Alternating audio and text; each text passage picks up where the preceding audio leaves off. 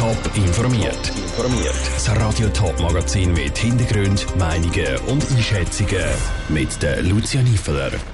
Auf was sich die Wintertourerinnen und Wintertourer nach der Zwangspause am Albanifest freuen und wieso die Rechnung vom Kanton Zürich über eineinhalb Milliarden besser ist als budgetiert. Das sind die Themen im Top informiert. Nach drei Jahren Zwangspause wegen Coronavirus ist es das Jahr endlich wieder zurück. Das grösste Volksfest von Winterthur, das Albanifest, ist das Jahr wieder da. Die Organisatoren haben von der Stadt die Bewilligung dafür bekommen. Im Juni gibt es also wieder drei Tage Musik, Kilby und Essen. Der Janik Köhn ist bei den Leuten in der Winterthurer Altstadt gefragt, wie bei ihnen die Stimmung nach dieser Neuigkeit ist. Eine grillierte Bratwurst mit einem Bier geniessen oder viel Bahnen besuchen – das ist das Jahr am Albanifest wieder möglich. Über 100.000 Menschen ziehen es jährlich als grösste Altstadtfest von Europa. Es ist vor allem wichtig für die Jungen, dass wieder so ein Fest ist, findet zum Beispiel die Wintertour Passantin. Ich finde das gut. Jetzt muss man auch wieder etwas haben nach dieser Pandemie. Für die Jungen ist natürlich auch nicht alles goldig gelaufen, oder? Während der Pandemie hat das Albanifest zweimal müssen abgesagt werden. Das letzte Mal hat das Fest vor drei Jahren können stattfinden. Und wie groß ist die Freude bei den Jungen, dass es das Jahr wieder ist? Schon sehr, ja.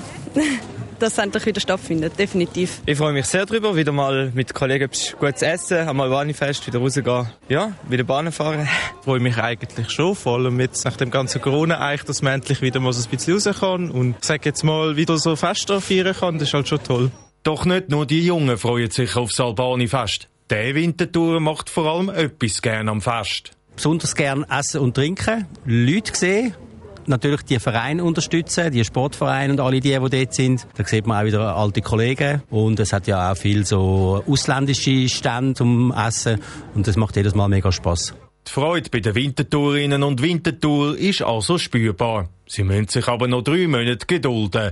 Das Albani-Fest findet vom 24. Juni bis am 26. Juni statt. Der Janik Höhn hat die Freude der Wintertourerinnen und Wintertourer eingefangen.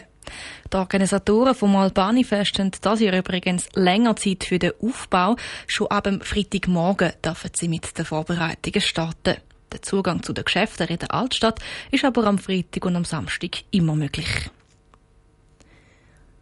Fast 760 Millionen Franken.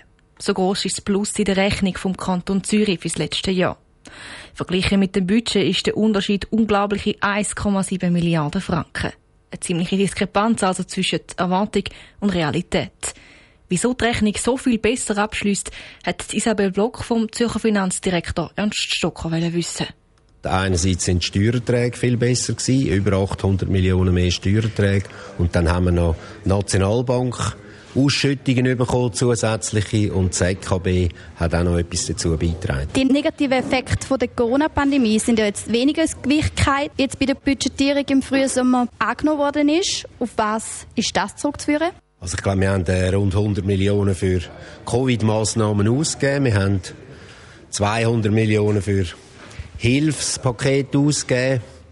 Das hat gekostet, aber das andere ist natürlich viel grösser gewesen. Also die Steuereinnahmen sind viel besser gewesen, als wir gemeint haben und eben die Ausschüttung von den Banken. Wie gesagt, es ist ein sehr erfreuliches Ergebnis. Man konnte das Eigenkapital stärken und die Nettoschulden können abbauen. Jetzt hat man ja ein bisschen wieder so einen Spielraum. Was passiert mit dem Spielraum? Weiß man das schon? Wir haben einen Spielraum, das ist so, wo wir jetzt abwägen, was machen wir mit dem Geld. Und selbstverständlich muss man jetzt auch abwägen, tut man mehr Investitionen machen, zum Beispiel im Gebäudepark, fürs Klima beispielsweise, wo schon wir auch sehr hohe Investitionen machen. 1,2 Milliarden pro Jahr, wo auch dem Klima zugutekommt. Und das müssen wir jetzt schauen, das tut die Regierung beschließen. Wenn man jetzt noch so ein bisschen in die Zukunft schaut und den Ukraine-Krieg oder noch eine Corona-Pandemie aufgreift, wie schätzen Sie jetzt die Risiken für die Zukunft und die zukünftige Planung ab? Ja gut, die Risiken sind da, das wissen wir. Insbesondere, glaube ich, ist, äh, eines der Risiken ist, dass jetzt zweimal die Teuerung anfällt. Das ist nicht nur wegen der Ukraine, sondern auch wegen den Lieferengpässen in verschiedensten Bereichen. Aber, aber Ausdruck ist auch die steigenden Energiepreise, die ja lange immer tief sind, die jetzt eigentlich massivste Verwerfungen haben. Auch das ist ein Handicap. Und das müssen wir genau beobachten. Aber ich glaube, der Spielraum im Kanton Zürich ist da, dass wenn jetzt irgendetwas eintreffen würde, dass wir die Reserve haben, um das abzufedern. Der Zürcher Finanzdirektor Ernst Stocker im Gespräch mit der Isabel Block. Die Parteien im Kanton Zürich die freuen sich über die positive Rechnung. Bei den Forderungen gehen sie aber auseinander.